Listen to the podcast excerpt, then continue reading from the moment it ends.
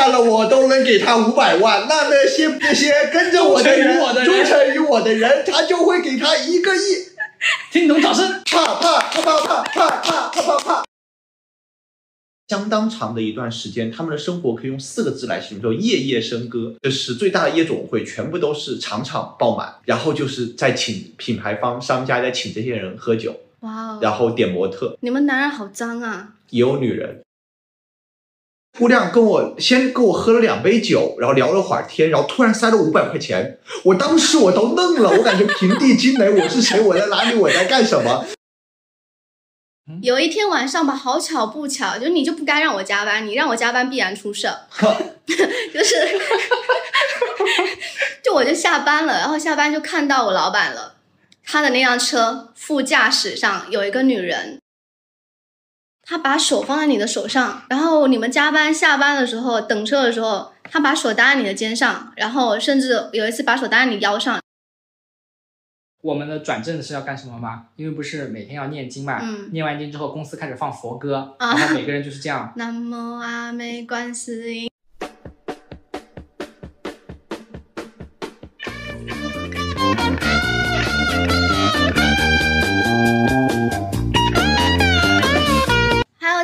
好，我是绿贤，哦我是安仔，啊，我是怡宝，欢迎收听。叉叉介绍所。一起，要说一起说重来哦，来。好，那重来吧。嗯欢迎收听啊啊，行吧，行吧，就这样。就是今天我们想聊聊职场上的那些屎尿屁，比如说大人物光鲜背后的那些苍蝇屎，哦，这个我很在行，以及同事之间的一个甩锅烂事、职场八卦、PUA 惨状等等，就是关于职场，我们什么都聊。我们甚至还在听友群搜集了一下听友股东朋友们想了解的问题，然后来做一些讨论和解答。这一期除了屎尿屁呢，还有一点小小小小的干货，因为我们邀请到了我的一位 HR 朋友怡宝。他是一位大厂的 HR，怡宝，你要讲两句吗？Hello，大家好，我是怡宝，啊，就 就这样啊？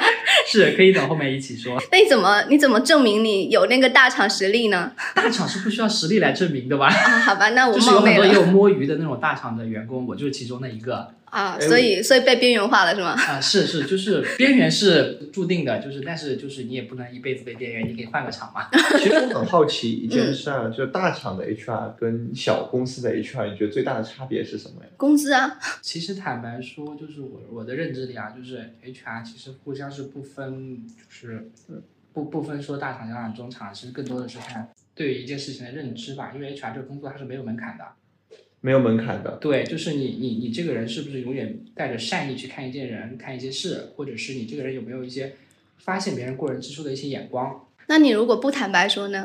嗯，不坦白说，就就是就是就是大厂的 HR 有很多的方法论专业。那比如说我们的六脉神剑，我们的杨三角是吧？以及我们字节的范儿。嗯，那这小厂呢，就是什么都没有，什么也搞不定，也不会用我们的一些专业的 COE 的一些理论，比如说我们什么六个帽子啊，什么世界咖啡啊，是吧？这这小厂 HR 都不会的，只有我们大厂 HR 才会。你的声音都变了，在讲这个的时候，因为我没有打过工啊，但是我听很多身边的你这句话好冒犯啊！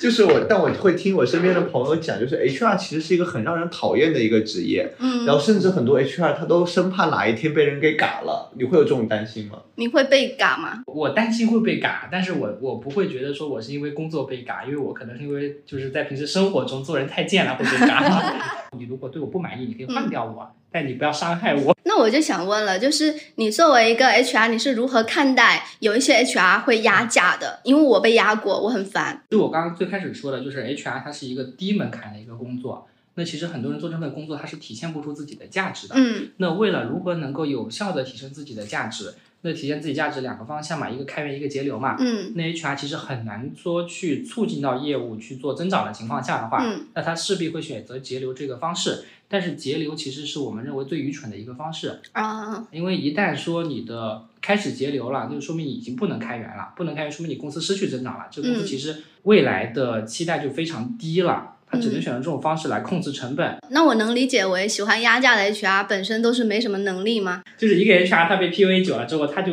也只会选择这一条路了。其实更多的是取，一个是取决他的上司，第二个取决他自己有没有能力。我刚刚讲到说，哎，我被压价过，那有些人他就开始心虚了。到底是谁压过我价？我职业生涯到目前好像就被压过一回价，我也就不点名了啊。但是压价是很正常的事情啊，因为你你你情商好高哦，其实这就是一个人的寂寞，我觉得是两个人的错了。就各打五十大板。就他非得要你，嗯，然后要你嘛，他又不肯拿出这个价嘛。这就像极了金融男，金融男跟你日日常人生的时候，他总想教导你一些人生的大道理，然后跟你吃个饭一定要讲 fine dining，然后跟你讲市场规模有多大，然后结账的时候，对不起，我们可以 A A 吗？所以如果你以后再要找他，我不会了。就是呃建议大家，如果以后再找工作的时候，提前问一下 HR，说这个我的薪资范围 O 不 OK？你一定要给他，不要是觉得说我自己说一个薪资，HR 会拒绝什么，你就直接告诉他，就直接找老板跟他说，我的期望，比如说举个例子，我的期望是七十万，能不能给到？如果能给到，我们就聊。嗯但如果 HR 这时候跟你说的是说，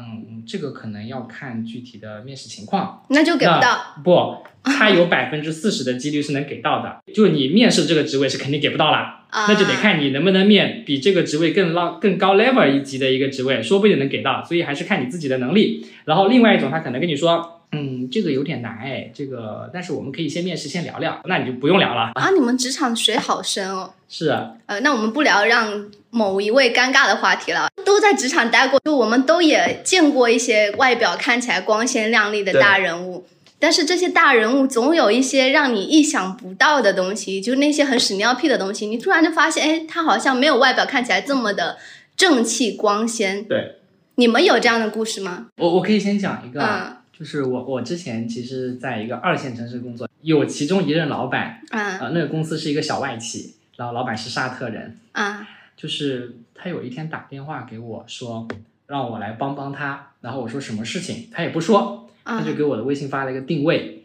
我一看是某酒店，我也不知道怎么回事，我就过去了。然后过去之后发现他跟一个女的在吵架，为什么啊？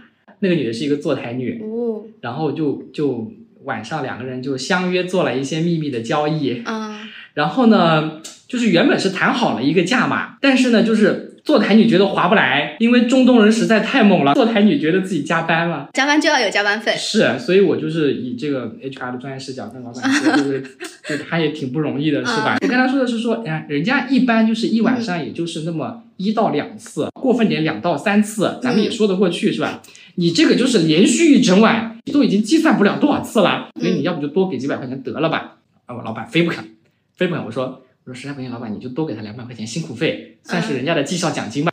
沙特老板就是老婆也挺多的，五六个老板也怕老，我五六个老婆，嗯，怕自己老婆知道，所以就是、嗯对，就多给了两百块钱，然后让那个女的就是怒气冲冲的离开了那个酒店，再也不找沙特老板了。就钱也挺难赚的。就非常难赚。说实话，就资本家的钱都很难赚了。我有好几个可以讲，比如呢？比如你在 你别讲我会被告。呃，那你既然先 Q 到这个公司了，反正我到时候等会会可以逼掉。那我就先讲这个公司的其中的一个故事啊，就是这个公司的到高管的级别的人，对于老板其实是非常舔的，就是某种生存法则吧。然后说舔不过分，高管会说老板像是他的亲爹，面对面的面对，面就是说会说像亲爹一样。对，然后在场有很多人的，确实该人家赚。就就人家活该就发达，这就是高管和我们的区别。就是更能舔。有一次他们参加一个宴会，然后在场好多人，然后那个高管比较晚到，然后一进去这个高管就很热情，老板他们都到了嘛，包括老板的。亲属也到了，呃，这个高管就是一进去就一顿舔，然后舔完之后他要去上厕所，他一走出那个包厢的门，老板的亲属就说他好像一条狗啊，在场所有人除了老板之外，所有人都没有什么表情，就不太敢说什么，然后老板就一直在笑，就是啊，对对，是很像一条狗。就这种故事很多，那家公司很多高管，并且他的高管是实打实能拿到很多钱的，多少钱？比较关心下这个事情。打底七百八百万。那当条狗其实也是，我觉得挺好的。你们可以其在互联网上叫马云爸爸，不如到你公司当条狗。那家公司其实是会去举行一些，比如说像培训营之类的，就那种好、很好、非常好，就大概是那种啊。我不敢直接讲，因为很明显我。知道了，如果有个人他背叛了我，都能给他五百万，那那些那些跟着我的人，忠诚于我的人忠诚于我的人，他就会给他一个亿。听懂掌声。啪啪啪啪啪啪啪啪啪啪。然后参加那个培训会，那些高管就会有一个环节是上去分享。一般你听高管分享，都会觉得他们是要分享一些职场上面的一些技能，对吧？嗯哼，但是不是的，他们是去分享老板的前世今生，我们的老板多么有才华，又多么有道德，我们要去跟着他。怎么说呢？呃，我们的老板之于他们，就像是耶路撒冷之于欧洲国家。这个很夸张哎。你你老板好像那个啊，好像一个星巴克，一个 S，然后他有一群麦当劳在那里等。我要讲到其中一个高管，在他那天属于他的分享会上，他就讲到了其他高管，就是他讲到了所有的高管，除了当时我的直属领导，嗯就是讲了大家这些人是怎么有才华，怎么在我们公司立足，就是想要给你打鸡血嘛。但是他就不讲我的领导，我领导也是他们那个层级的高管。然后他甚至还讲了一句，他说：“嗯，但是也有一些人吧，他是靠运气升上来的。对他，他就会这么阴阳怪气。我们其实在网上会看很多的简历啊，就嗯这里面会涉及到一个问题，就是你会发现，呃，往往在一个公司做到中层嗯或者中高层的时候，这个人他并不是能力最佳的，啊但他确实在这个公司待的时间比较久、最忠诚的那一个。但是能力强的人在这个公司，他的这个晋升路径不再那么快的时候，他会马上选择离开。但是反而他一旦离开了之后，就机会就来到了这个人，因为他对公司最忠诚的，就是能力强的人都走了之后，反而就留下了这个能力平庸的无人可用，就用上他了。啊，对，我我有一个很好奇的点嗯啊，那这个时候从公司角度会不会陷入恶性循环？就是走的都是厉害的人，留下的都是没用。劣币呃驱逐良币。但但其实不会是这样子的，啊，就是就因为他们其实是有一条选择选选择线水平线的，嗯，就是你一旦进入这个公司，其实说明你的能力是已经异于常人的，你只是在这批人里面你能力偏下，但不啊不代表你的这个人的能力一定是比市面上大部分人弱的。通过这个 case 可以建议大家，就是嗯如果你在一个公司，你觉得你自己现在可能碌碌无为，但你可以把时间放长远一点苟着。对，你可以 就可以说叫“苟着”这个词吧。嗯就像就像你当年就是很多人在阿里，他现在的一些 P 九啊或者 P 十这些人，他就是很舒服啊，他也不用工作。啊，你要得罪好多人哦。哎，说到这里，我补充一点啊，就是前几年的时候，就不说是哪家公司了，他们的行业负责人叫做小二，嗯。然后小二在当时是有很大权限的，因为他可以直接决定把一个行业的流量嗯。还有福利给到哪个商家，嗯，就导致其实在相当长的一段时间，他们的生活可以用四个字来形容，叫夜夜笙歌。就是最大的夜总会全部都是场场爆满，然后就是在请品牌方商家在请这些人喝酒，哇哦，然后点模特，你们男人好脏啊，也有女人，也有点男模。合理的。嗯，就是其实我发现啊，就这两年，说实话，男模厂其实的变化其实还是蛮大的，因为我一直有去男模厂嘛，啊然后啊就是早些年不陪陪朋友去啊啊啊啊！，你们你去也没关系啦，我们不是你们男人好脏哦。就是早些年的时候，像上海和杭州这边的厂子，就全部都是那种精神小伙，嗯然后穿那种豆豆鞋的。但这两年，包括我最近去的时候，发现嗯很多就是有很多漫画脸，你们敢相信？他们已经升级了。就是这种，甚至有那种白头发，然后很酷，然后双开门，然后像从漫画里边走出来的，就是走在路上替都会多替这看两眼，个替万千朋友问一下，价格大概是多少钱？而且很便宜。我有个朋友也想知道，就八百块钱，但是如果你不一直不给他小费的嗯话，他就可能从你的场子，就是你的座位上离开去陪别人了，啊，就是还是需要哄的。就是四点零版本已经是比较傲慢的了，那就是不止八百了，其实你只是只是说你你短暂的获得它需要八百，但是你要持续的获得它，你就得一百一百一百的这样给。应该还有在的还有但深圳的厂就会更便宜，为什么呢我都不知道要不要剪进去。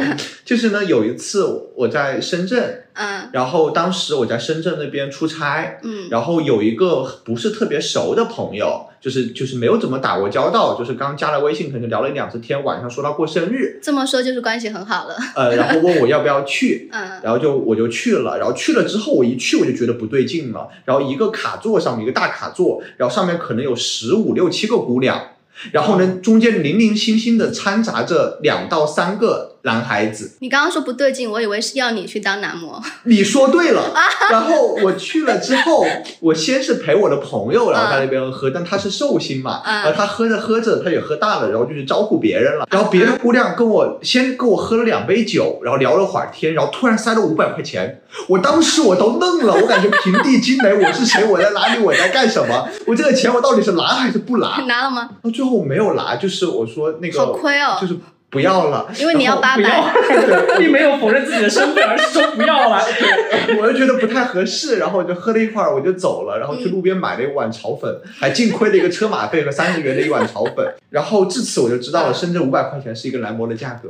啊，哦，然后刚刚讲到就是我的老板属于那种比较光辉伟正的形象，对吧？对的，嗯他在互联网上，他宣扬的一直是反资本家，你懂吗？他是跟我们这些打工人是站在一起的。我打我自己是吧？但是其实我们公司都喜欢在项目结束后裁员，或者说在发年终之前裁员，并且这个裁员是不赔偿的，对，一点赔偿都没有。怎么做到赔不赔偿？而且他会非常快速，甚至坐你旁边工位的人走了你都不知道。对，对，就他他就打一个迅雷不及掩耳，就让你反应不过来，然后你今天就要走，他没有一个伏笔，在心机点，有没有可能要招你的时候就已经想好什么时候把你辞退了，有可能。所以这完全不符合你们老板塑造的形象啊。听那个之前的同事说要发年终嘛，嗯，然后公司今年的钱算下来就是有多少钱，算了一笔账，哎，就是老板要拿多少百分之多少，对吧？然后高管拿多少，啊拿完之后发现哎没钱了，老板就是大手一挥裁员吧，就是这样子，因为他裁员自己少拿一点吗？不能，你看看，同样是老板，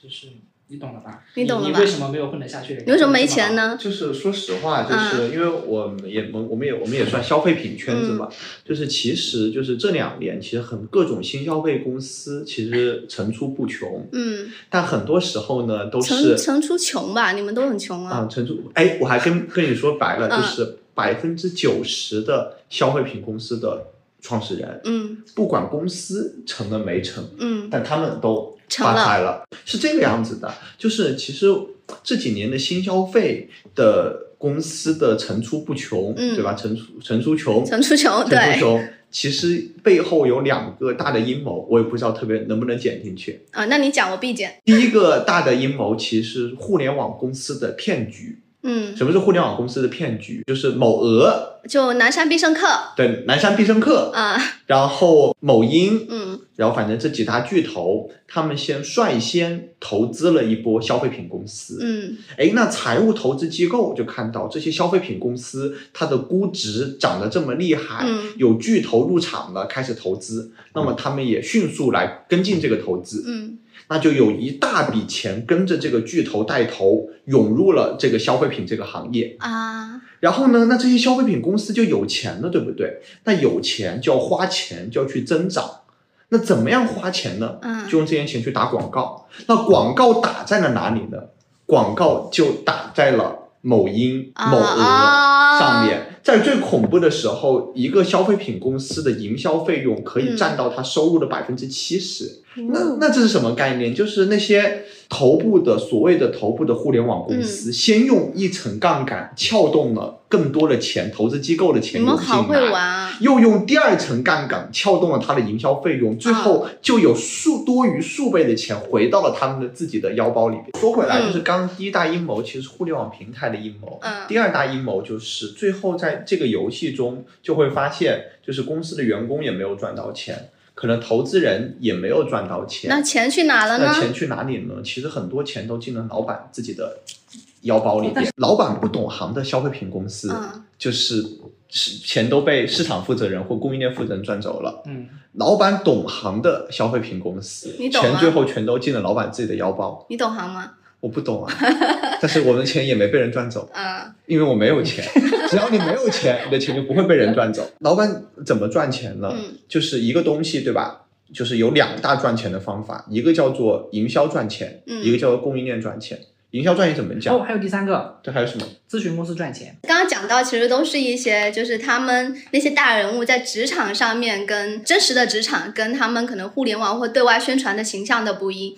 我来讲点情色的，因为大家爱听这个，就桃色新闻，大家都喜欢听。就我那家公司是一家小公司，但是他在某个圈子，那些小贵妇圈其实是挺有名的。我那家公司里面有个网红，就是圈子的网红。我那个老板吧，这么说吧，那个网红他其实是对外宣称自己是某个大学，国外大学。你知道国外很多大学，你其实很难评判他的真实学历，是但是他说他自己是某个学的诺贝尔奖。啊，就这种都敢宣传，然后并且那些贵妇们深信不疑，我不知道为什么，就这种互联网上都能搜，你搜不到根据的东西，他他们深信不疑。他不 是莫言吗？还是还是屠呦呦？啊，他不是啊，哦不好意思，是莫老师还是涂老师？啊，你 你求生欲好强啊！但我要讲到，他只是因为他学历造假，并且他敢自己这么自夸，给自己套这么大的 title。那我要讲到他的弟弟了，就是我们另一个老板，那个公司是两个老板，我住的离公司很近，那时候，然后我那个老板住的也离公司很近，他租了一个房子在那个公司附近。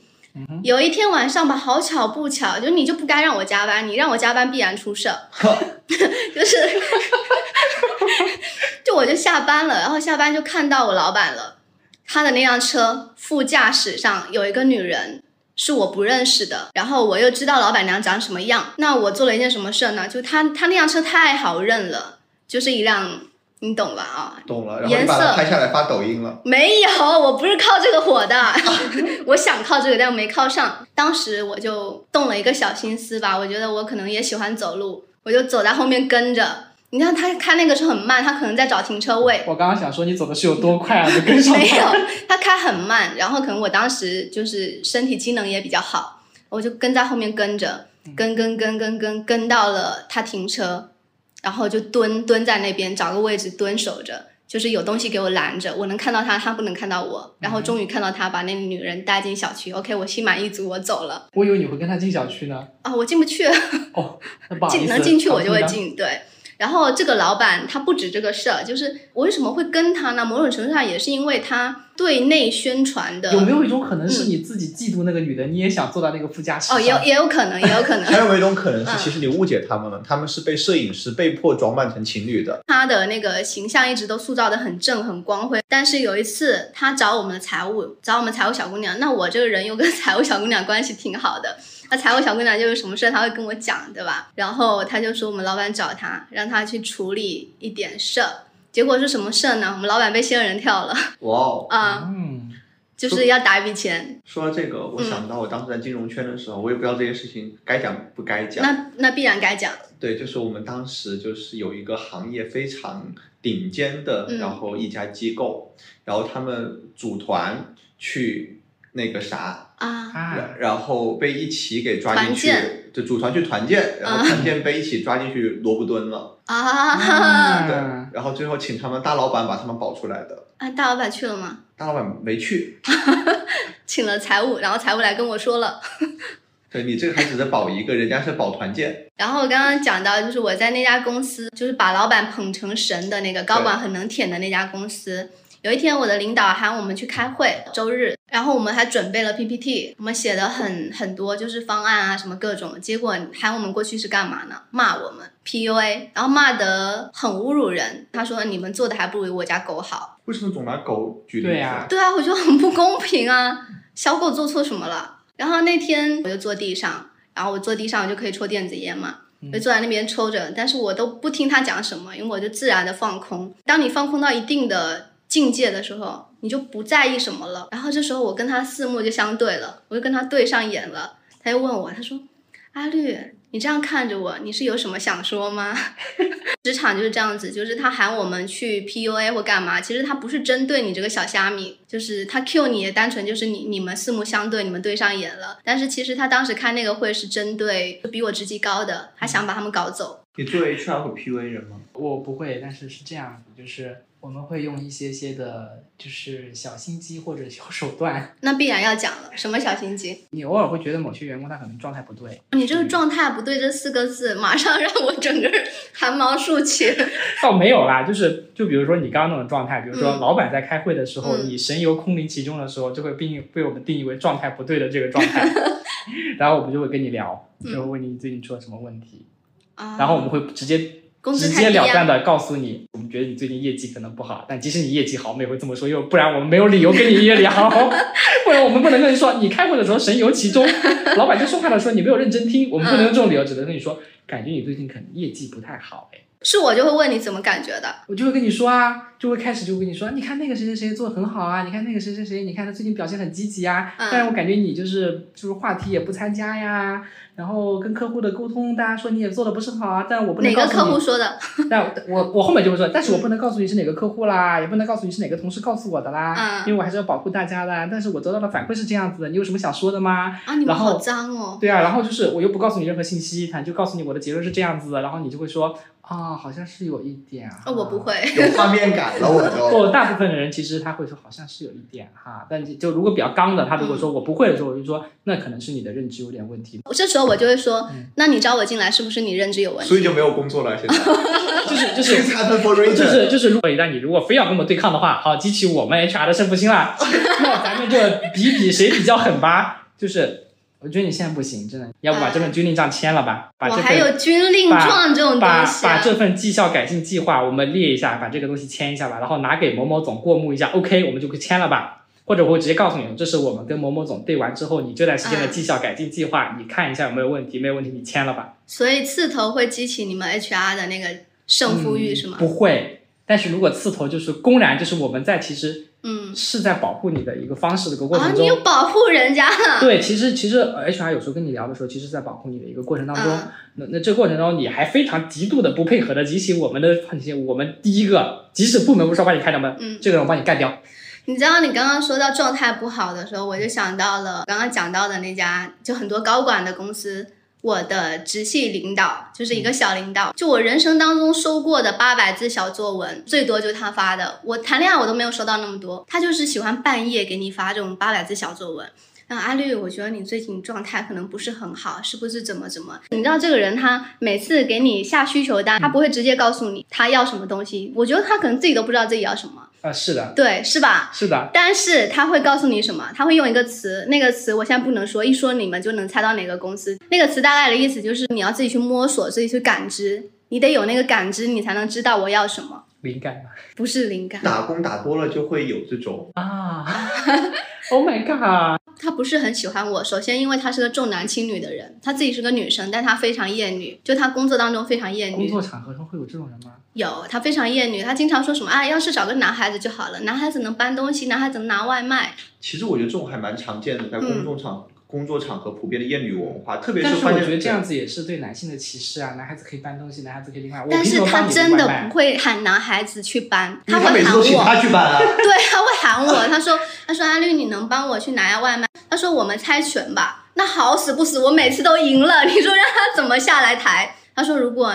你赢了就我去，我赢了就你去，我每次都赢了。那怎么办呢？那他就讨厌我啊！他为什么会讨厌我？就是你在职场中，如果你是一个本身就很喜欢吐槽、很嘴贱的人，其实你会活得有点艰难。就比如说我这个直系领导，有一回他就在工位上，他就自己在那边嘀嘀咕咕，他说：“哎呀，那些发大财的人，其实长得都有点奇形怪状，比如说像那个做玻璃的那个曹德旺曹对，还有另一个大家都喊他爸爸的那个，他说人家长得奇形怪状，他说真的这样才能发大财，然后在那边好像很唏嘘、很感叹，他说哎，像我就发不了大财。我说不会，怎么会呢？你不要这样想，你长得也很奇形怪状啊。然后，然后他就瞪我，如果是我的同事跟我这么说，我 我第一件事就是把他脸撕烂。你已经不是嘴碎了，你就是有一点，就是如果是我的话，我会用针把你的嘴巴缝起来。如果你遇到嘴贱的同事怎么办？嘴贱的同事就是用拿针缝住啊，他刚刚说缝起。来，或者就是站起来骂他，骂到他心服口服为止，然后骂完之后还说一句：“我真是一个儒雅随和的人。HR 可以随便骂人的吗？”可以啊，为什么不可以啊？HR 并不代表说你说的一切话都代表公司立场啊。也有自己本人不太行的呀。我有自己的态度，我自己的脾气，好不好？就是就是，如果你一旦惹到我了，我对不起，我当时就要问候你的爹娘、祖宗十八代，我要把你的祖坟都炸了。并且你们会声明立场，是我自己人不行，哦不会是公司。我不会，我最后还会说一句：如果你实在不爽的话，可以去某某总那里投诉我，然后把我开掉。哇，你这个真的是。很但是强势哎，他打工打明白了。还有一种情况就是我嘴碎，就比如说我同事，呃，我们老板不是去国外出差嘛，嗯然后很久没有在我们的工作小群去回消息，回你那种工作汇报，嗯然后有一回好死不死，呃，好好久，有一回就回了。他就回了一个就是那种点赞的表情，然后加了一句好。嗯然后我们有一个同事就非常激动，你知道，就是哎，我要怎么舔才合适？就是说我要怎么回老板哦？这时候有同事就回答他说啊，你就跟他说，呃，谢谢老板，我会再接再厉的这种啊。嗯那这种情况我就接了一句，我说你就问他好在哪里，让他展开讲讲。让我想起来上次我跟我同事那个建议，有一次我同事问，就是他的领导那个总监在群里发说，这个会某某某谁谁谁你们参加了吗？嗯，然后我同事就是愣了五分钟都不敢回，我说、嗯说你有什么不好回的？你这就回一句这么重要的会，领导你都不参加，我们怎么好意思参加呀？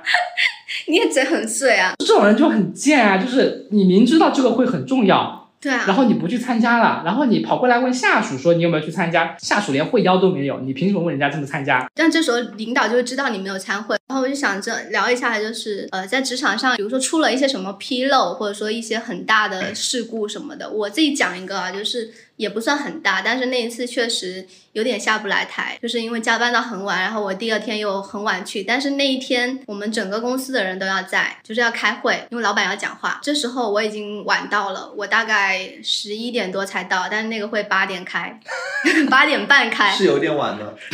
只是有一点、加班加的很晚啊，怎么样？然后又又没有给我加班费，对不对你？要不然就直接不出现，对吧？我没有进那个会议厅，我就直接回我工位坐着了。但是那天中午我们要跟老板过东西，嗯，那我们跟老板过东西的一个惯例就是要给老板订好餐，嗯订好中午大家一起吃的餐。然后我就给他发消息，我问他想吃什么，礼貌嘛。嗯。结果老板没有回我消息，但是他在开会的大会现场，他喊了一句，他说绿贤费大厨，对，然后他还四处看阿丽在哪呢？嗯，我要吃费大厨。然后 O OK，整组的人都知道我不在现场。费大厨记得打钱啊，这一句。对，我另讲外说一下，辣椒炒肉蛮好吃。不是他刚刚替我接话了，是为什么？他知道，因为我跟他讲过很多这些事。嗯。然后这个人吧，就他就没有眼力见，他也没眼力见到什么程度呢？嗯他去跟一个是投资人吧，朋友朋友哦，就就，但是应该也有点目的吧？啊，对，对，去跟人家见面，去跟人家应酬，啊然后他就跟人家讲了我跟他讲过的我们老板的亲戚的一个故事，而且这个故事是吐槽的那种，就是我不能讲，但是很好笑。然后他讲完，人家说了一句话，他说啊，我跟他是好朋友，空气就尬住了。说实话，只要嗯是公司就有八卦。就是我每一次在在面试过程中的时候，我最喜欢一件事情是什么？跟候选人问他，哎，你们公司有什么比较有意思的事情来？可以跟我讲讲吗？然后一聊就是半个小时。我甚至有一次跟一个候选人打电话的时候，他比我还开放，我就问他，你为什么离职啊？嗯，他就开始给我骂老板，骂了一个多小时。这个过程中我有我有一直是这个这句话，哦，这样啊，他怎么这样子啊？他这样对你也太过分了吧？哇，你这样都不离职啊？还坚持了这么久，天呐，你好棒啊他！觉得你好能共情他，好懂他。你这样子他就会越聊下去，对，他就。一直讲，一直讲，一直讲，然后最后讲到最后，他最后还是跟我说了一句。呃不好意思啊，这个职位我还是不考虑。但是他刚刚那种回应方式是挖八卦最好挖的方式啊，他怎么这样啊？然后人家就会讲下去。这个公司也很有名啦，嗯，就现在在消费品公司里面非常有名的一家公司。不是你的公司吧？呵呵，那，那那不太可能，他公司跟人家不是一个量级的，人家那是那是铺天盖地垄断行业的那个公司，就他他已经开始要哭了。他一直就在那里骂，一直吐槽说说老板跟对这个不好，对那个不好，我是老板的恩人，老板却这样对我。我说真的，我如果是 HR，我嗯听到一个员工说我是他的恩人，我也会觉得这个人可能你是不是认知有问题？对对，他确实认知有问题，但是是他讲了很多很有意思的东西，就是是那些觉得自己是老板的狗的都拿了八百万了。所以搞到最后，老板认为他贪钱了，啊老板还还到经侦科把他抓到公安局调查了一段时间，那有他吗？没有，就是就是我就他肯定是嘴太臭了，我觉对得。，就是是嘴太臭我吗了对，是我我所以我觉得？你很危险。所以你在面试的时候，你会有一些就是特殊的一些问题嘛？我就会问他，就是首先就是你离职原因是什么？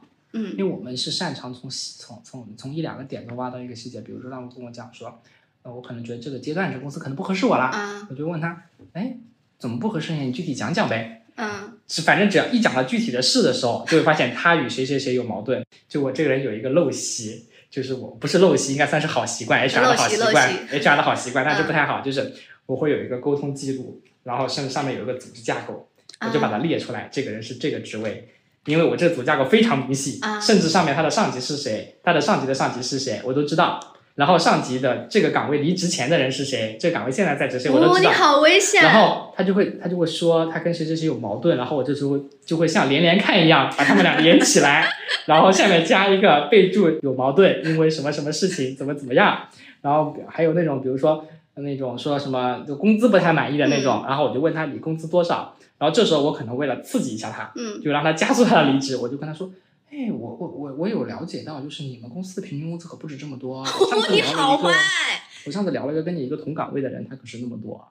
即使这个人我不要他，我也会就是因为要打击竞争对手，我就会让他无限可能的要离开这个公司，让这个公司缺少一个能干的人。你在古代一定是那哇，你真间谍，然后我就真的然后我就跟他说，我就我说那个人可不止这么多，而且我觉得他干的没有你好。你看他讲话的那语气，他讲到这里还想，起这个范儿了人可不止那么多。但是我电话里不会这么讲啊，我电话里就会很委婉的说，但是我我觉得你确实有点低啊，就是嗯，他觉得你贼为他考虑。是啊是啊是啊，然后即使他这 HR 好真诚哦！你既然聊到这个，我想问一下，作为 HR，你刷简历、面试有遇到什么比较奇葩的东西吗？嗯就嗯像现在的找工作软件像一个社交软件一样，但是就是有一些中年的一些人呢，可能对于这个东西玩的不太来了，嗯他会放一些过度美颜的照片。啊，就是有一个人，我说一个不太尊敬的话，他那个嗯照片有点像那个，我以为你要说遗照呃，对，啊，这你真是啊！是真的，就是有点吓到我了。嗯找我找我的时候，我就说实话，这个员工我可能就是他的他的背景很漂亮，嗯但是我可能用不了你。就是哥，我真的我我有点怕我们公司发生一些灵异事件。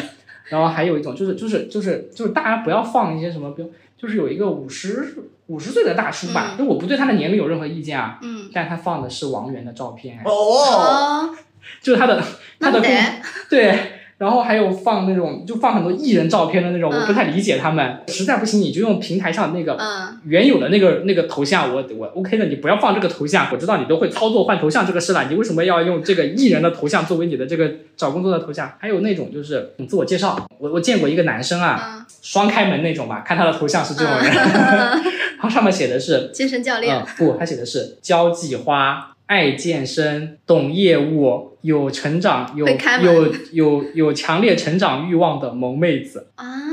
那像我这种写被女的账号挂过，被什么被女的账号挂过，说我不讲女的，啊啊啊？这种我们也会被列为我们的奇葩选手，就是就是就那你不会一眼看到我吗？就是找工作软件，嗯就是你还得看你这个职位。如果你这个职位是一个创意性的职位，嗯我们会觉得就是嗯，这个人还蛮有意思的，有点说不定可以东西聊一聊。对，但如果你说你但凡是一个正经职位，你上面写你什么？你说我们这个职位不正经吗？他们是策战略呀。嗯 哦哦，不好意思，对，就是但凡是一个可能偏向于那种是吧？那种那种办公室永远不出门的那种，你这就没有他必要他现在开始要圆不回来了。是圆不回来了，不好意思啊。哎，那什么样的简历更容易被 HR 看到啊？其实我觉得简历不在乎好坏，其实你可以跟针对不同公司做不同的简历，针对性，针对性的做一下，就是你的内容可以是重复的，但嗯是你可以根据他的要求调一下排版，嗯针对不同老板想听的话，你不同的去调整自己的状态。交际花，对对对双开门对对对，最重要的一点啊，嗯你的简历一定要写联系方式。啊我已。经遇到 N 个人了，简历不写联系方式，我在想这个人到底是有毛病。如果你实在非常想要这个人，你不能在某招聘软件上直接联系他吗？嗯，就是 HR 其实还是日理万机的，啊，了不起嘞！是就是真的没有时间，就是去跟你玩这些啊，就是暧昧的小游戏了。就不想找你了。对对，嗯大家明确一个点就是。工作呢，其实就是出来拿这份工资的。嗯，如果你有远大的志向的话呢，从现在开始不要工作了，去思嗯考自己的远大志向。但如果你没有远大志向，一开始就接受了平庸的自己，这辈子嗯就是工作的话，嗯那就接受这份工作，不管老板给你什么气，你都接受的，因为这是我拿这份工作该拿的、该受的，无所谓，苟着这是 PUA 吗？不是 PUA 啊。就像我现在就是，被边缘化了。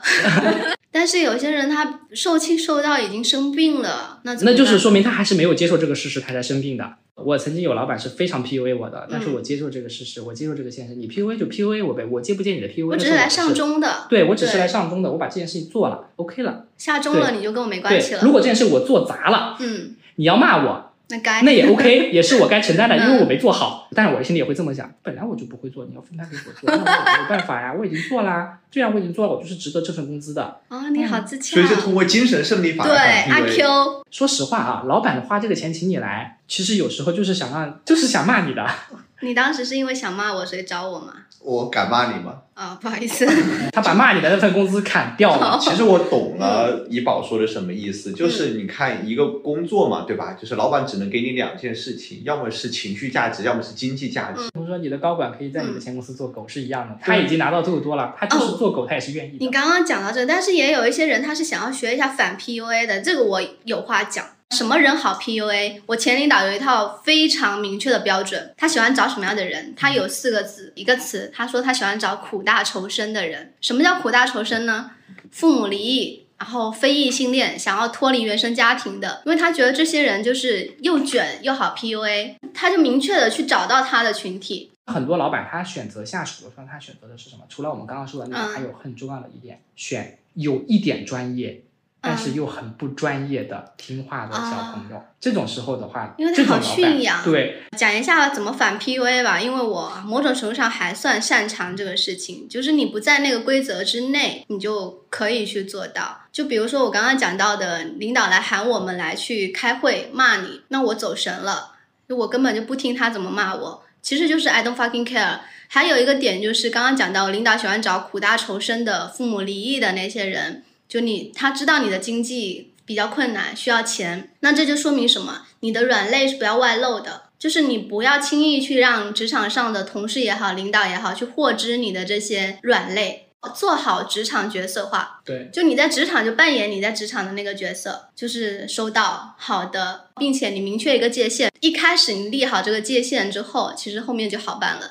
但是如果你一开始就把这个界限降得很低，你就是一开始大家找你干嘛你都秒回，那么后续的话，你哪一次没回你就有罪了。其实就是一些底线其实就是你是一个有态度的人。很多人但是他们的模型是拿不出自己的态度的，因为他有家庭有生活要养。你如果是一个中间状态，你既没有办法表现出太多态度，你又有一点你的困难在，那么这时候就是你做好职场角色化，你不要去太过于是一个活泼的人，太过于是一个活生生的人，让大家可以一眼去看出你这个人的性格，就不要太这样子。就是我就是拿这个钱就是收这个气的，无所谓了。对，就是我就是来这边工作的，然后并且你找我的话，我也是好的收到，我没有太多个人情绪。就是很多人会说这个是行尸走肉，但是我并不觉得，这只是我觉得是一个聪明的状态。我也觉得很聪明，就我自己做不到，但是我觉得这种做法在职场很聪明。其实很多时候，职场不止这些老板高管，就是他们会搞事情也好，或 PUA，其实你还会有一些同事，这些同事不知道为什么来工作就是不能好好拿这份钱，他必须干点什么事儿，必须要宫斗。比如说他们会甩锅啊，就是像这种甩锅情况怎么应对呢？就我只接我自己能接的任务，然后这个时候我就是做砸了，我也不会甩给别人，但别人不会甩给我，因为我是一个人畜无害的小白。其实他这点很有意思，就是甩锅最后都是甩到主动接锅的人的头上。那还有一点就是，如果说你无形中接到了这口锅的时候，嗯、我会拿出自己的态度来，我会明确的告诉他这个事情与我没有任何关系。如果你非要说跟我有关系的话，那我们就拉一个群，把啊，双方领导拉进来，我们来聊这个事情。那这个东西就是要明确职责，就是并且要领导参与，所有东西要摆在台面上。对，所有东西要拿到台面上来讲，你不能够私下两个人说啊，这个事情就是现在出了问题，嗯那我们俩来讨论一下怎么解决这个问题。但其实你是被甩锅的一方，你为什么帮他擦屁股？我跟你讲，我有个同事，就是他是一个怎么说呢，就是职场上你最讨厌的人那种同事，因为他看起来人畜无害，但是他特别喜欢拱火，他喜欢看别人站队，然后在两个队之间互相拱火，然后并且把其中的把别人推出去当枪使，看你们打得不可开交，然后他来当那个大好人，真棒！然后像我最近看的那个小说嗯，《重生之嫡女》什么怎么来的？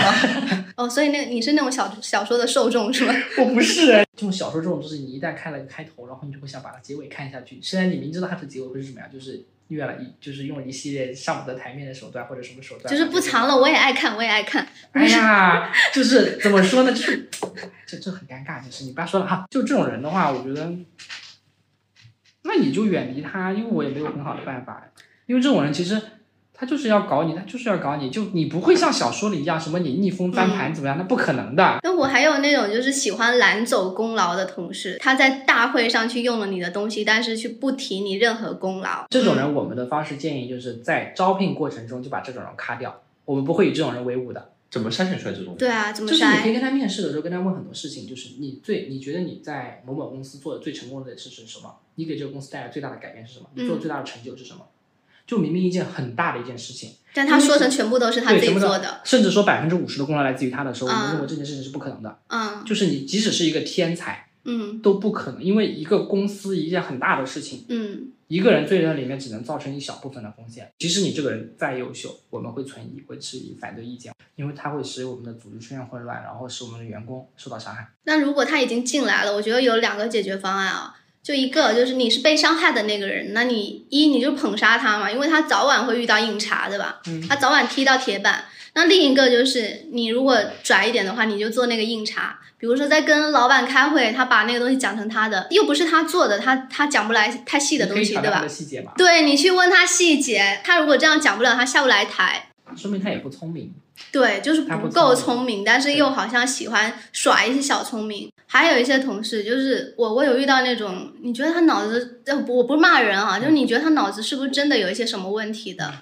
我以前在一家公司有一个同事很怪，他三更半夜会喜欢给我打语音，然后他给我打语音开始哭啊，开始哭，嚎哭。但是我跟他其实真正的工作交流并不多。我当时加班加的很严重的时候，有一段时间连着一直加班，后面休假了，休了一周。当时去找我当时的对象，大家都知道我休假了，但是他给我发微信，发了很多语音，然后没回，然后又给我谈语音电话，没没接。然后又给我打电话，他不是问我公式，不是问我着急的公式，他这时候是问我一些他纯粹自己个人想了解的所谓的个人成长学习的东西。后面我就怎么回他呢？我说在做爱，然后他就停了。就有些时候这种人，你就需要用这种方式治他。说明他的求知欲也不是很强。如果是我，他会问你你现在在用什么姿势，这也其实是另外一种很讨厌的人，就是边界感不是特别的清楚对在干嘛，在做，对，这个真的好绝啊！哎，那我想问一下，就是作为 HR 的角度，你觉得职场能不能去做一个出头鸟？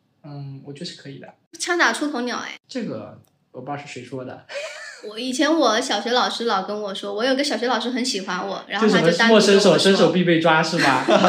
他就但是说你没有发现不要做出头鸟。你看你的小学老师也很喜欢上课第一个举手的活泼的孩子啊。没有，我不是活泼，我就是单纯喜欢搞事儿。哦，你的出头鸟是刺儿头，对并不是积极的那一个啊，那不是但谁它是反向出头。啊，那反向出头，我建议还是不要啦。就是你可以很积极，你要不就划水，永远不要说话；嗯要不然你就很积极，就老板发一个话，老板说了一个什么东西，马上，嗯，哎，我来，我来，我来，老板你辛苦了，啊我来，我来，啊，老板真棒，世界第一，我们就是世界第一的。你那不是舔吗？这就是出头鸟啦。舔出八百万。对，这就是出头鸟，你不管嘛。但如果说你是那种刺头，比如说老板发一个什么东西，就这儿，那你，那你这不谁会不？会回就这啊？老板喝酒你不喝，老板夹菜你赚多。对啊，但我觉得以你的脾气，嗯如果在我们公司的话，你绝对会发这个东西，就这儿。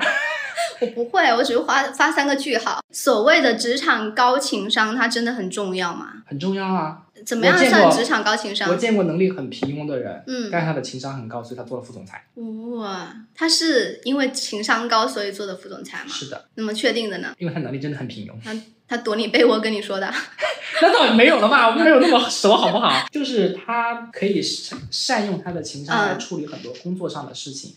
就是他其实这间公司处处理的不漂亮，就结果不好，但是他的过程可以让所有人很舒服。左右逢源，嗯，他不能说逢源，就让你舒服，让你，老是否掉人家的词呢？因为逢源这个词太过了。啊，就是最，毕竟最后的结果没有达到。嗯就比如说，我想让你们俩和好如初，但结果没达到，但是我过程中让你对我很舒服，让你对我也很舒服，你们俩就不会排斥我，因为他树立的是他个人 IP。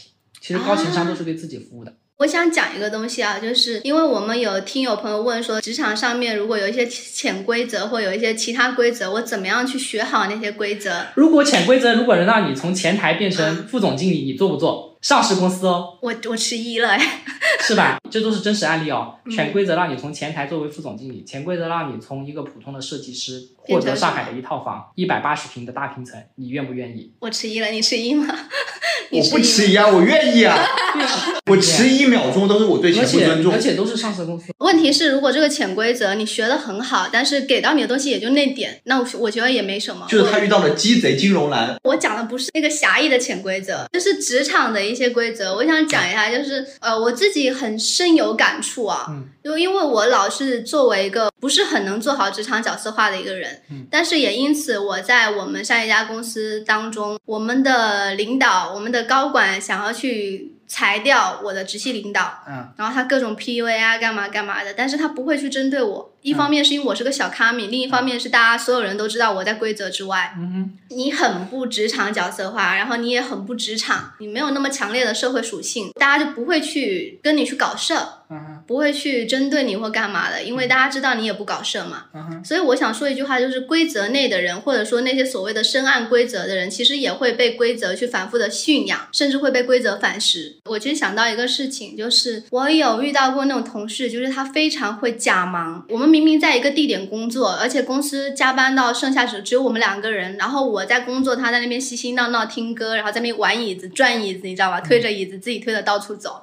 但是我们走出办公室之后，我刷朋友圈刷到了他发了一条公司大厦的照片，然后配了一行字“星光不负赶路人”，就是就他很 他好会啊他！很会向上管理，我看得到，说明其他同事跟领导都能看得到。那我就想问一下，作为 HR，就是你怎么样去做到向上管理，或者说向上管理有什么方式吗？就投其所好嘛，他投的就是你们公司加班文化的所好嘛。那向上管理也是一样的，老板想听什么就什么。我即使现在比较划水，比较油，就在在公司在游离在公司的时候，但是我不会放过任何一个老板开会跟发言的机会去认真听。就是你得确保你未来的汇报嗯和你未来跟对外输出的所有信息都是和老板高度一致的啊。即使你没有工作结果，老板也会认为你至少方向没有偏离，你的战略方向没有跟他跟他偏离太多。那如果像安仔这种，哎，你你有什么向上管理的？哦，你你你就是上，那 你也有啦，他的投资人老啊板嘛你怎么向上管理啊？你去给人家当男模，对，我去给人家当男模。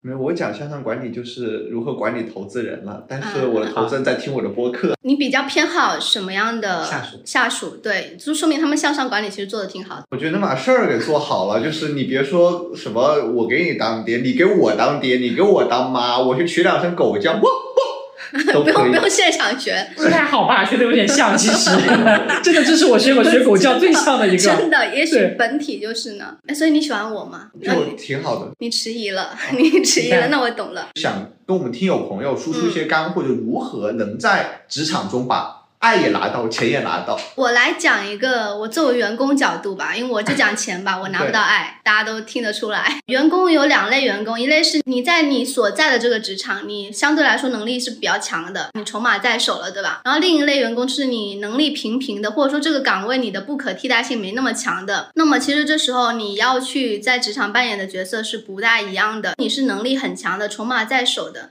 那这时候只要你不去打老板的脸，那你怎么都可以。对，比如说你想谈加薪，你只要不太过分都 OK，你明确摆明你的立场，但也不要老说我要辞职，我要走，你不给我我就要走，也不要这样子了。我的工作成果是这样子，跟我这个工作成果匹配的钱是多少？对你明确提出来了，然后其他的东西不用多听，就等一个结果。那如果你是能力平平的那类人，或者说你的不可替代性没那么强的话，这时候你可能就需要去给到老板一些价值，情绪价值。我先来嗯，那个抛玉引砖一下啊，哦，抛砖引玉。你可以把一件足够细分的事情把它做到最好，那你就是也是一个对于老板来说不可替代的存在。比如呢？就比如你每天就是把公司的清洁做到窗明几净，其他人又不会做这个事情，那你也是老板的心头好。假设你是个文案，对吧？另一方面还是保洁，然后可能时不时还要再给老板做一下马杀鸡，你们要求好高哦。在我眼里，就是你，你原本是一个文案，对啊但你现在要把玻璃擦得很干净，我就会跟老板建议，要不调岗他去保洁吧。那你作为一个 HR，你有什么建议、意见吧？意见？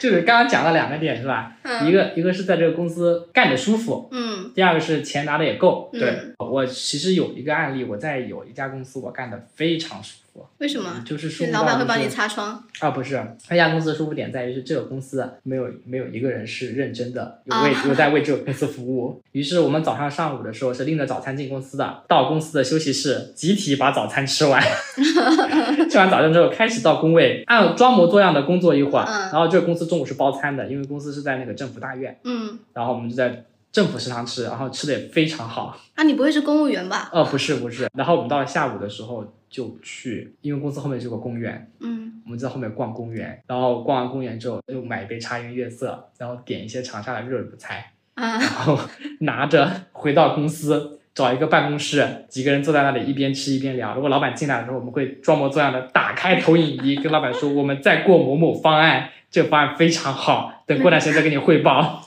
没事，你们没有去公园摆摊，已经 对，挺好了。然后我们又会准点下班，那业绩不会有问题吗？所以这个公司倒闭了。中国为什么需要土老板 一个部门一个部门做一个办公室，啊？他们部门的办公室就在 CEO 办公室对面。当我嗯，们叫猪的时候，然后老板这样探出了头，然后我还在不断的叫着猪，然后老板都对我没有任何脾气他。说哦，点我呢，是我吗？是我吗？我应该回答吗？对但也有那种真的说非常喜欢这份工作，为这份嗯工作奉献自己的人，我们也见过了。就他工资非常低，哦但他非常热爱这份工作，甚至就是他可以贴钱上班来做这份工作的人，我也见过。慈善家想不明白哎，为什么啊？因为有人在工作中获得快感，什么人能在工作中获得快感啊？抖 M 能在工作中获得快感，但是我跟你讲，有些老板是不喜欢这种人的。我之前一家公司的老板，嗯他很明确的不喜欢这样的人，嗯不喜欢那种狂热粉，因为他觉得狂热粉脑子不太好。不要盲目的去追求那个精神价值，所有事情其实还是要朝前看，对，搞钱才是最重要的。对你打工不就是为了搞钱吗？不然谁谁吃的苦啊？你们吃过什么老板画的饼吗？哎，你们看过最近的那个电影《宇宙探索编辑部》？它里面有一个就是一一一只驴嘛，然后驴面前吊着一根胡萝卜，为了让它一直在拉磨。我觉得很多打工人就是这样子，就跟那个驴是一样的。老板往你面前吊根胡萝卜，就为了让你好好拉拉磨，并且你觉得你有一天能够吃到那根胡萝卜。你们有吃过这种胡萝卜吗？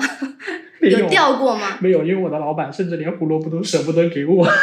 慈悲。那你们有就身边的人，就是打工的时候有有被老板画过什么大饼吗？有啊，非常多啊。例如呢我现在给你这个机会，别的公司能给你吗？可以啊，不可以，他会告诉你，别的公司完全给不到你这种机会。你现在把这份工作做好了，你出去以后就是怎么怎么样，怎么怎么样。我想问一下安仔，就是有没有什么投资人画的饼？他们都是给投资人我人一般是给投资。人画饼怎。么画？投资人他们有时候很多时候是抱有幻想的，他们希望能够投、投到天选之子，嗯，所以你只需要告诉投资人两件事情：一，这个行业能成；二，非你不可。非你不可这件事情，它不是一个可以通过道理和逻辑去论述出来的一种东西。就是如果非你不可这件事情可以通过逻辑来证实，那么其实是可以批量化的去复制优秀的创始人的。所以它更多的是一种感性层面的一种考量，啊，就你人格魅力呗。不是，就是一种态度。所以，所以我想问一下，就是基于这种情况，有没有投资人对这个创始人这个潜规则的？啊，他想操你，有吗？我目前还没有遇到。不是金融圈很乱吗？不是说就是金融圈很乱，但是它的乱主要体会在他们会组团出去做团建，啊，啊，他并不会说对我的客户或者对我的上下游做什么事情，是吧？啊基本上是的。那还是挺有职业因为他道德的。们是很理性的、很精英的这样的一帮人，他会权衡所有事情的利弊，然后选择投资回报比性价比最高的一种方式。可是我看过一个瓜哦，很辣眼睛，就是一个应该是你们圈子的人，然后把自己的男生啊，把自己的上衣掀起来，让那个投资人去吸他的奶子，对吸他的生命源泉。你刚刚说目前你还没遇到过，如果以后你遇到呢？但他给的钱太多了。我但凡我犹豫一秒钟，我都会对钱不尊重。哎，那我想问一下大家，就是有没有遇到过职场性骚扰？因为这种问题要怎么解决？因为我们有听友朋友问了这个问题，我自己遇到过。我有一个案例，就是当时我们有个男同事，嗯十二点钟约一个女同事出去跟他吃烧烤，啊，然后那个女生离职了，详细情况是怎么样的？那个男生十二点钟给他打了五个电话，怎么这么赶呢？然后那个女生就是就是也是刚毕业的应届生，嗯，有点害怕，她不知道该怎么做，然后就离职。她唯一想到的办法就是我切断和这个男的的一切联系，我从这个公司离职，把这个男的删了，谁都他这个男的不要再想找到我。我当时遇到这个问题，我是怎么解决的呢？因为我一开始会有一个质疑自己的阶段。对我性骚扰的同事，他是怎么样的呢？他在职场上给自己树立了一个非常让你会质疑自己的人设，就是道人。我的 fuck，没有他，他就是给自己树立了一个就是无欲无求的人设，就平时我不近女色什么的。但是这样的一个人，他有一天跟你一起工作的时候，他把手放在你的手上，然后你们加班下班的时候等车的时候，他把手搭在你的肩上，然后甚至有一次把手搭在你腰上，那我马上走开了。但是当时你就会脑子坏掉，就会质疑自己是不是我想多了，因为他给自己立的那个人设太坚定了，就是大家都信了。我想是不是这个人没有什么边界感，是不是这个人不太清楚这件事情意味着什么？但是我在在这么质疑我自己之后，我还是在想，他让我觉得不舒服了，我就做了这么一件事，我直接找到我领导，我跟他说，我说这件事情我有质疑我自己，我不确定是不是这样子的，我想知道。这个人是不是也对其他女同事做了这件事情？首先我不想冤枉你，其次你让我不舒服了。然后我这个领导就去找其他女同事沟通，然后发现也有这样的事情，并且对其他女同事可能更过分一些。因为我他当时把手放我腰上的时候，其实我躲开了，但是有些人他是会愣住的。对，他是会呆住的，他会害怕，他他不知道我怎么处理。就像我跟你说那个女生，她不知道怎么处理，她就选择离职。这还是我们在做离职面谈的时候知道的。然后当时公司就去跟这个人谈了，就把他开了。那你刚刚讲的那个人他走了嘛？但是明明我是受害者，为什么要走呢？对吧？不，那个女生是这样，她非常害怕，嗯，她不知道该做什么，她唯一想到就是先保护自己，我会离开这个。跟这个男的一切有关系的所有东西，我保护自己的方式可能就是我直接去跟公司领导说，然后去让你们去调查，调查清楚。如果你这个公司把这人开了，那我觉得我可能还能在这边待。如果你这个公司觉得这个事儿不算什么事儿，那说明你这个公司有问题，我不能待。但是我这个情况也是特殊情况，因为有一些人他是很偏激的，就比如说你刚刚讲到的那个，如果那男生是个很偏激的人，那我也会选择离职，因为如果公司把你开了，你对我有报复心理了。我在明处，你在暗处，这时候我躲着你最好，我没有必要拿我的命跟你拼。我有一个朋友，他之前也是去面试，嗯，面试一个另外一个大厂，啊，那个大厂那个她是个女生，所以那个大厂有破冰文化吗？哇，嗯，倒没有。他面完了之后，加了我那个朋友的微信，跟他发了第一句是你相信一见钟情吗？最重要的点来了，就是这个男的是已婚已育。啊，我我那个朋友也是已婚已育，然后我的朋友就托了关系。打了电话给他老婆，把所有聊天记录发给他老婆了。有整理 Word 文档没有，就是把聊天记录全部转给他，然后把那个，然后把那个把那个男的拉黑了。然后那个男的就最绝的是什么吗？最绝的是，过了一段时间之后，又加了我朋友的微信，说可以地下偷偷摸摸的怎么样？什么人啊？你以为你是谁啊？其实我这边要给广大男听友，如果有男听友的话，就是一个忠告啊。有啦。对，有啦，就是你喜欢一个人，不代表他一定要跟你在一起。对他不一定会喜欢你。你能对他一见钟情，有很多人能对他一见钟情。对啊，而且他对你有些你看似的回应，其实他只是礼貌，他不想撕破脸而已。不要太太把自己当回事。是很多男性会觉得一个女孩子拒绝了我，是因为她在跟我扭扭捏捏，是因为在跟我惺惺作态，是因为她不好意思，或者是觉得是因为我不够努力，所以一个人拒绝了我，我要去找他第二次、第三次、第四次、第五次。所以想再重复一遍，你喜欢一个人，不代表他要喜欢你，热知识。所以我觉得，大家当你去怀疑自己是不是把对方想歪了、想错的时候，你去找你的领导也好，找你的朋友也好，去告诉他们你的不舒服。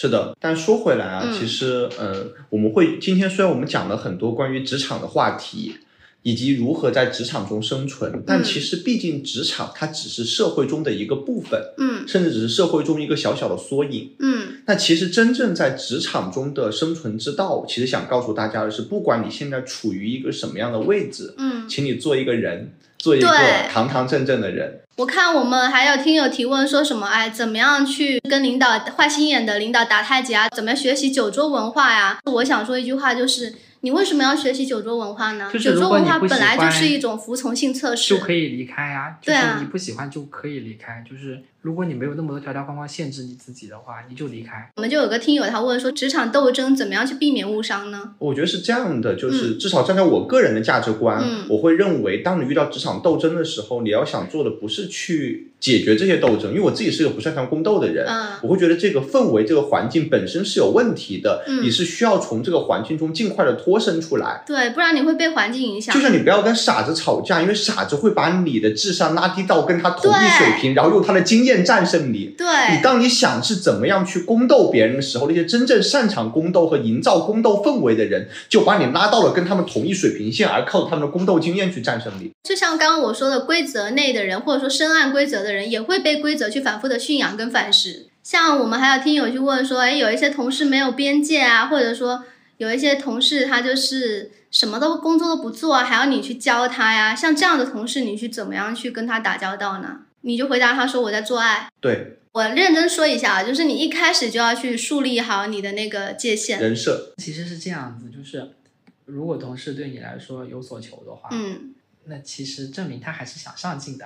但是你上进，你归上进，你别卷我呀！你你上进，你你给我发消息干嘛呢？我又不上你，我管你上不上进。但是你可以给他指条明路，我一般会给他指条明路，就是我即使知道这件事情，我会告诉他，你去问某某谁。就是如果你不跟他讲的话，是后面还会再骚扰你的，是一样的。你不如把这条路给他断绝了，就告诉他你去问某某人。就是你多花一点时间就可以永绝后患的话，我觉得还是花一点时间。但是有些人他真的没有边界感，这个设之后还有下一个设的，那你就拿出你的态度，第一次的话你就告诉他，你去找某某人。第二次就是我在做爱勿扰。我看我们这个搜集的问卷，好多听友想了解说那个职场潜规则呀，包括什么有些职场上的男女关系。就是他，因为他说他在那个两家互联网公司都做过，感觉内部的男女关系非常混乱。这个是个例还是常规？他说哪怕不是那种滚床单的关系，就是在一起三餐形影不离的情况也非常多。我觉得职场不是一个，就回到刚刚那个点，职场并不是一个特殊的一个环境，它只是这个社会的一部分。所以你在职场中遇到的所有事情，其实都是社会中遇到所有事情的一个缩影。嗯所以说，并不是说你逃离了职场就可以避免这些问题。嗯那么你要么选择妥协，要么去选择和他战斗。嗯你并不需要因为你是一个职场人，你就做出一些不同的选择。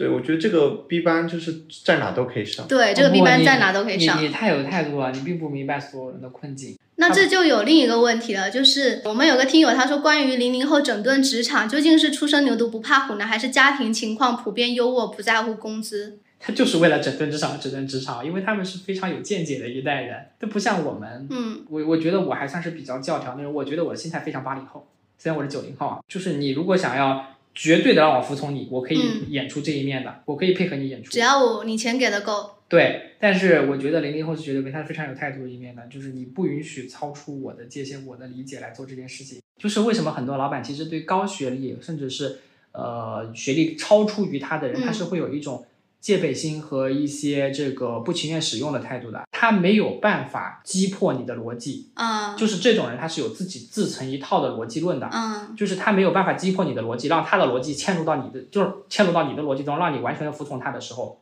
嗯，他会觉得你是很难被管理的。但现在零零后的其实逻辑是非常自洽的，就是他是自成一个圈的，你零零后，想要老板当狗。对你很难攻破他。我们有听有朋友也问说，想听说同事被告白后拒绝，然后又被造黄谣了，这种情况怎么解决？我之前在互联网上有看到，就是说有同事造谣，那他就去找那个同事说，让他作为证人，说我被下药了，我被睡了，我还不知道，那你来作为证人，然后我闹到派出所，那那个同事只能承认他是造谣了。你们有什么解决方案吗？我觉得是这个公司本身的一个问题。我们来给听友朋友再来讲一讲，就是如何在我们求职的时候，嗯如何判断一家公司是不是一家好公司啊？大家有没有什么 tip 可以讲一讲？嗯找你的 HR 朋友去看一下这家公司的流动率，嗯就是通过他的猎聘账号或者 Boss 账号嗯去流流动率，甚至你可以说，如果跟他关系好的话，你可以让你的朋友跟其中一个人聊一聊，啊看看他对这个公司的看法是什么样子的。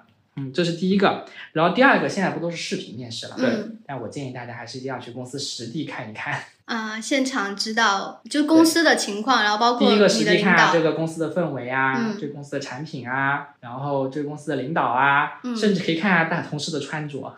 啊，是吧？这个因为现在人家都很时尚的嘛，嗯你去了个公司，发现这公司还穿厂服，还穿公司员工要统一着装，这公司你就千万别去了。每天早上好，很好，非常好。可以看大家的工作神态、嗯状态，是不是每个人都很疲惫？这个其实你去现场面试都能看到。即使嗯 HR 把你引导到会客区，你可以跟 HR 说，我能够进去到办公区参观一下。这个点很重要。然后第三个就是，嗯大家可以在各个平台啊，不要小看什么知乎嗯啊、小红书啊，呃，就不要仅限于什么看准啊、嗯什么什么卖卖啊这种去看公司评价，一定要上一些社交平台。对，因为大家会讨论八卦。这点我非常同意哦，嗯因为我一直怀疑小红书有一个算法，这个算法是当你发那家公司广告的时候，嗯这个帖子会被置顶，但是一旦讨论你这个公司的负面八卦的时候，这个贴就会被迅速顶起来。是我觉得不是什么算法的问题，是因为大家本身就对这个东西感兴趣非常。感兴趣。对对，就小红书上真的，一搜这种公司全是八卦。是对一定要善用这种新兴平台。这时候你获知的信息就是比较真实的。对，然后甚至你可以跟某个博主互动一下，就啊问他你发生了什么事情，我这个岗位你建不建议去？这都是小道，就是这种。然后正面的你就可以直接问 HR，你觉得这个公司呃有什么问题，我过来是否能够被解决，或者说这个岗位需要我解决什么哪些问题？但是我也看到过互联网上人家讲说，呃，他去问发那个帖子讲公司不好的人，然后因为他刚好在应聘那个职位嗯，他后面就被劝退了，后面才知道那个博主就是已经在职的，并且是他同岗位的，他怕那个新进来的人顶掉他的职位。他就先这么操作一下，因为他本身目的就不纯那个博主，啊、然后所以说这这时候其实你要会分辨，哦，这个是少数，这真对的对被搞走是好事，不然迟早被那个博主给玩死。对对对对啊因为就有这样的人，那说明你这家公司要么就招人的时候出问题了，要么就是你后续整个文化开始走向一个歪的方向。是啊有一个听友朋友问说，职场催婚怎么解决啊？你们同事好好八卦，你们同事是不是有什么副业红娘啊？怎么会有这种同事啊？哎，你现在还没有小孩，等你结婚了你就知道了。哎，我有个什么亲戚谁谁谁，我觉得跟你蛮合适，你们要不要认识一下？哎，我觉得隔壁部门的小李就跟你很合适啊，我觉得还是多。去年轻人的环境吧，就是职场催婚的程度其实是和公司的平均年龄成直接正比的。但是没有的，我我见过那种跟我一个年纪的，嗯，他自己结婚了，对，就非常希望他身边人都结婚，想拉你下水，对，然后就就会就会这个苦为什么一个人受呢？大家都要受这个苦。两点小建议吧，如果听友一定要问这个问题的话，第一，去更加年轻的公司，我觉得被零零后整顿过的公司，我觉得这个现象会好很多。你要去个政府机关大院，对吧？嗯那你每天被催婚、拉皮条，那不是常见的事情，都是是非常可以理解的，对吧？第二个点是可以选择一些类似于创意、广告，然后这些相关的行业，因为本来大家在这个行业都半职不职的，对吧？就是就更别说什别说什么结婚生小你这个孩了。但是我跟你说，这嗯种地方八卦的同事会八卦谁跟谁在一起了。我有一个小方法吧，就是也不一定大家所有人都能用得上哦。但是当你有同事去催婚的时候，他说：“哎，你怎么还不结婚啊？干嘛的？”他会问你这种问题，说明他可能思想上是相对比较传统，相对来说没有那么 open，对吧？对，那这时候你就可以回应他说：“啊，结婚的话，那是不是要会男女之事啊？我不会做爱啊，你教我呢。”就是要让他震惊到是吗？对，要让他不知道怎么回应你，当然不一定适合所有人啊。就我这种相对！相对没皮没脸的，就可以去这么回答。听友朋友还有问说，职场能不能交到真朋友？你们觉得呢？我觉得这职场就是社会的一个小缩影，嗯所以在社会任何地方能够做到的事情，都能在职场能做到。是啊，你甚至可以跟你的老板做很好的。它不是一个被妖魔化的一个地方，所以说没有什么事情是生活中不能做，职场就可以做，或者是生活中可以做，职场不能做的。举例子，如果你觉得在生活中性骚扰是一件不对的事情，嗯那么就不要去想着在职场中进行性骚扰。嗯如果你觉得生活中你能跟人成为很好的朋友，那么你一定也能在职场中跟人成为很好的朋友。是我来讲一下，因为我在职场有交到过非常好的朋友，就是我们之前两期播客的那个嘉宾小香，就是我在职场当中交到的一个好朋友。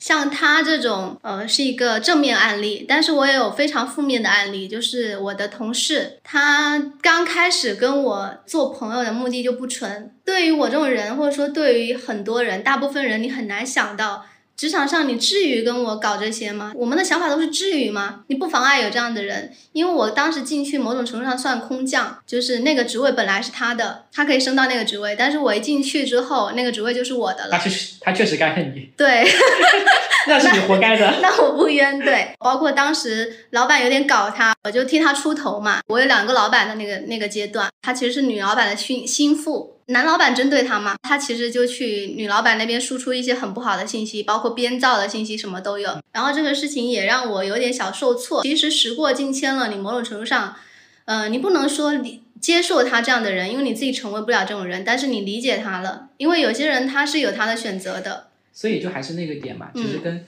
就用安仔那句话说，嗯就是职场跟生活是一样的，对的一样的评判标准，还是日久见人心这个说法。对的，对，的所。以就是大家不要对一个陌生人突然对你的示好突然敞开心扉，也不嗯要因为一个人对你的态度很差，或者对你嗯冷眼旁观，你对这个人却抱有意见，说不定最后你跟他会是非常好的朋友，或者你跟对你很好的那个人又能走上反方向。因为每个人做任何事他都带着目的的，说真的，有些人你在职场上没有办法跟他交朋友，不意味着你们在职场外碰面的话，你们没有办法成为朋友，对吧？是啊，还有一个问题，这个问题我能回答，就是他说为什么原生家庭幸福的人，往往在职场容易遇到不好的人？有可能被保护的太好了。对呀、我的朋友小香，就我们前两期播客的嘉宾对，他就是一个原生家庭非常幸福的人。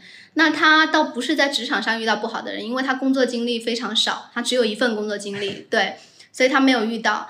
但是他在情场上遇到他的那一，份就遇到了你呗。啊，对啊，所以不是遇到好人了吗？就他情场上遇到了很多不好的人，然后之前互联网上有一段话，大概的意思是说他去看心理医生了。对，心理医生说，为什么他会总会遇到不好的人，总会就是因为那些不好的人而生病，因为他太会理解别人了。嗯，就是你们原生家庭幸福的人，总觉得所有的人都是能够被理解的，所有的人，你你会尝试去理解所有人，你会尝试把所有人都定位为好人，那这时候你其实就容易受挫。是的，是的，对，没有必要去理解所有人。对呀、对，在你的一个安全线内吧，我觉得。还有一个问题，我觉得你非常贪心啊，就是这位朋友，这位叫做云中雾的朋友，我特意点点一下你的名。这个听友朋友他会说，如何摸鱼不被抓包，还能受到老板的表扬？这个你要不要来讲讲？嗯这是大师，我不是摸鱼大师了，不要乱 说，这样影响我的职业发展。还是那个点，就是你不要错过任何你的关键信息的收集，嗯就是你要确保自己是信息的汇集点。你的工作方向是不应该是有错的，所以你要把所有的信息汇集到一起，嗯让老板认为你的工作方向和你的努力是跟老板是一致的。你没有跑偏。对，即使你的结果不好，老板也不会对你有过多的苛责，而是会告诉你你以后该怎么怎么做。哎，他这个点其实讲的很有意思。按照他的逻辑，就是你跟老板方向是一致的，嗯你做的不好，老板觉得是不一定是你的问题，可能是他自己的问题。是啊，但是如果你的方向跟老板不一致，呃，老板也会觉得你挺好的，但老板会觉得你没有达到我预期的那个，就是因为你没有完全按我的去做。啊，他觉得你按我的做，你的会做得更好。啊，对，老板好自信哦。是的，老板是男人吗？如果说你要想完完全全的摸鱼的话，那这个其实难度系数就非常高了。那所以其实就是你该冒头的时候你要你要冒头嘛，该出现的场合你要出现，反正你不能在开大会的时候不在，然后被老板 Q 说，哎，我要吃费大厨。费大厨广告，对，你看打钱你，你看你就没有办法摸鱼了。你被嗯老板知道了，你都没有去开会，那老板怎么会那个呢？是吧？老板就会集中的关注你。但是他费大厨吃的很开心哎，我我点的很好哎。还有一个问题啊，就是呃，怎么样去知道办公室谁是老板的内奸？因为平时大家好像都相处的非常好，但是所有你们讲的公司的公司的事情啊，甚至是一些八卦啊，然后你们内部有什么东西，老板都知道。本来领导老板不该知道的事，老板都知道。我们有一次是抓到了一个内奸，但是我嗯没有说啊，就是因为是这样，就是，嗯、有一次跟老板在单独沟通的时候，嗯老板的秘书把这件事情透露出来了，说这件事是谁谁谁说的。啊我们是因为这种一不小心才知道这件事情的。由此我们总结了一点，嗯就是我们会给一些错误的八卦或者什么八卦给啊到他，然后让他去跟老板说。那其实就是一个排查，对你给一些错误信息，然后通过这个错误信息去排查。对，学到了。我们有听有朋友他说他自己啥技能都没有，啥特殊技能都没有，然后大学学了一个万金油专业，甚至不知道该怎么进入职场。我觉得这个怡宝可以来回答一下，做人力资源啊，或者去当投资人他如果说什么技能都没有，那你就不要选择一技之长的工作。啊，例如哪些是门槛相对比较低的工作？人力资源、公共事务、行政管理，是吧？然后呃，什么不会，什么都不会就当经理嘛，你就去做一些能吃苦，但是积累行业经验跟技能的一些事情，是吧？你不能吃苦，你就来做人力资源跟行政，还有公共事务，是吧？还有就是做一些可能创意类的一些工作，或者你觉得自己什么都又骂人呐、创意类的工作看天赋的呀。啊？他可能觉得自己没有这个天赋，但并不代表他真是没有啊，他可能没有啊发掘而已。那还有一种就是，你要是真的想学一门技术啊，你现在就去报一个培训班。现在有速成，三个月可以学 Java，三个月学测试，什么三个月学会一门结构设计的工作。我讲一个，就是因为我自己是学软件工程的，我本应是个女程序员，但是因为我当时自知，我如果出来之后当个程序员，我自己能看到天花板非常低，因为我没有什么太太多的天赋。那些所谓的有天赋的人，人家可能初中就在搞。就在开发程序了，你怎么去跟这些人卷呢？我自己会写东西，我自己会写短篇小说，嗯，所以我当时就往这个方向去看了。我觉得也许你可以去发掘一些你身上相对来说比较特长的地方，对你去找到你的那个天赋点的地方。往那个方向去走。而且就是你在就对应届生的忠告，啊你在大学毕业的第一年里面，你是找不到一份自己真正想做的工作的。对，都是试出来的。对，我想我大学毕业的时候，我做过很多工作。嗯第一年的时候，我做过医药公司的研发员，嗯我做过那个教育公司的活动策划，嗯然后做过猎头，啊，然后还做过那个那个教育公司的课程顾问，嗯最后我才来做人力资源的。啊，就是最后发现这个还是门槛最低的，是吗？很多人确实不知道自己要做。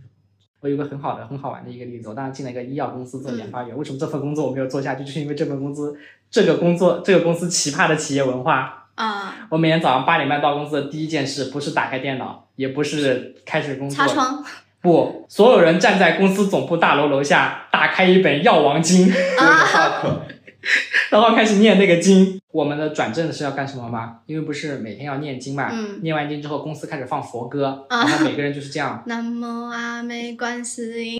你很熟，你很熟。然后因为因为公司是设计风水学的，嗯。中间是没有办公楼的，中间放了一尊很大的佛，然后啊要等老板上完香结束完以后哦，呃，我不知道我不知道那是什么佛，我不敢不敬，但是就是等老板上完香以后，嗯。然后所有人再唱一遍佛歌，那所有人要跪下上香呃，吗？不用不用，再回办公室，哦然后转正的时候要默写梵文，很多人因为这个东西转正不过，很难呢。因为要默写佛经。那么啊就真的非非常难。我一个本科生能够进医药公司做研发员已经非常不容易了，嗯因为那个我的同事都是研究生，我其实我当时对这份工作还挺满意的，我家里非常自豪我能进这个公司。没想到一？个星期以后做不了了，妈妈我做不了这个工作，结果你妈跟别人说啊，我很高兴，我儿子什么？妈，你高兴的太早了就。是妈妈这份工作我做不了，我就做不了这份工作太难了，就我不会写梵文。对。还有一个听友他问了一个问题，他说，呃，初入职场如何快速适应职场？因为他快毕业了嘛，怕适应不了。不要抱有太大的戒备心和对未来的危机感，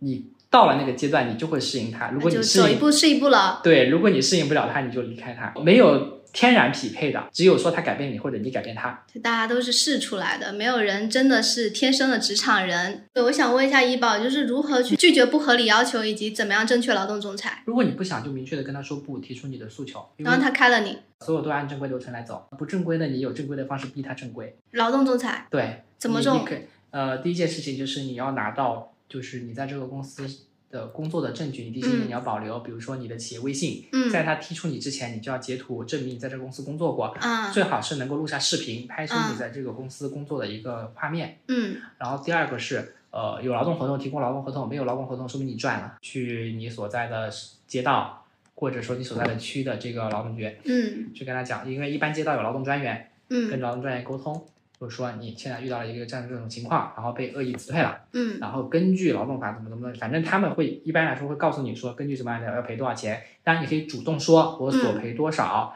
呃，这里面涉及到的第一个是一个是我的赔偿，第二个是我的可能过往的一些加班费，嗯，但加班费的话你要提供加班记录，就这些你都要保留证据。对，都是要保留证据的。然后第三个，呃，涉及到比如说耽误你找新工作，有可能说他没有给你开那个离职证明，嗯。影响你的新工作了，嗯。那那误工费这些你都可以提出你的相应的诉求。呃，当然这专业的你要找律师去帮你做，因为误工费的话需要提供别的公司的 offer，、嗯，然后跟他提出来以后，然后劳动局的那个劳动专员就会给你所在公司的 HR 联系，然后把这个函给到那个 HR，然后告诉他你的诉求是什么，现在你在索赔，你们自己去协商，如果你们能协商一致的话，来我这里签个字盖个章，就说你们协商了。因为劳动局也是有 KPI 的，他需要快速把这个事情解决掉。在规定时间内协商不一致的话，那就移交到劳动仲裁，由仲裁来决定。一般来说，只要是正规的、符合法律诉求的，仲裁都会支持。但是，一般这个时候 HR 会比较恶心你，这看公司了。就是非恶心你的公司，他就是不支付、拒不支付，一直拖。一直上诉，他就一直上诉，一直上诉，上到不能上为止，对，拖你嗯时间，恶心你，就看你愿不愿意跟他斗，看要不要跟这个公司斗争到底。嗯但是，一般来说，HR 也不会跟你斗争到底。一般来说，好说话的公司就会直接给你了。这个时候，嗯因为他也不想在那个公司的那个官网，就是去搜那个公司的时候，会有有上面说有多裁多少起劳动仲裁这种东西，嗯对他来说也不好看。然后还有一种就是五险一金的这种情嗯况，一般来说很少人知不知道五险一金去哪里投诉。嗯五险一金不是在劳动局，啊，那在哪？五险一金如果说是没缴，或者说嗯没有按照你的正规的工工资基数缴的话，嗯在社保局的稽查大队，学到了哈。有一个听友朋友说，每天叽歪要离职的人到底什么时候走？我跟你讲，这个我很有话说。就是我之前进一家公司，然后有一个人，他就是从我进去的那一天，他就说：“哎呀，这个 B 班上不了，我要走啦。”他还讲了他什么时候走的那种啊。但是这个人直到我走了，我离职了，他都没走，他已经属于是一个门神。也给广大 HR 一个建议，这种员工就及时开掉，他很影响团队的氛围。而且他好像某种程度上希望你走，你知道吗？他一直在给你渲染那种氛围。是。他就是带着目的在做这件事情，对，搅浑水范围的 HR 其实要及时的做管理动作，把这个人开掉了。嗯，那如果没有开掉，说明你们公司 HR 不太好，那你把这个建议带给他吧。还有说什么办公室恋情的，我不知道你列了这个问题，你想问什么？但我想说。就是办公室恋情，有些公司会忌讳，有些不会吧？看你是什么岗位。如果你是法务岗，就是一方是法务岗的话，另一方是必定要离职的。法务、财务和人事。对，因为这个牵扯可能会比较多。人才法的机密信息比较多，因为你们一旦是亲密关系的话，公司很难确保你是不是会透露一些信息。反正我觉得办公室恋情的话，因为我自己经历过，我觉得还是要做好职场角色化。就是你在职场，你就扮演职场的角色，不要在职场去让大家明显的感觉到你们是情侣，你们在那边打打闹。不要在办公室坐起来，那就 OK。对，没错。我们虽然聊的是职场，但我觉得我们聊下来、听下来，其实职场没有什么特殊的，更多只是社会，对吧？对。社会是什么样的，职场就是什么样的。是的。对，职场没有什么特别的，它只是社会的一个缩影。对的。Yes。然后今天也大家也聊了很多问题，尤其是我们又请到了这个没有什么底线的 怡宝，就钱给的够就行。最后还是要感谢大家今天晚上跟我们度过了一个相对美好的夜晚吧，不能说绝对美好。感谢大家收听叉叉介绍所，我是绿贤，我是安仔，我是怡宝。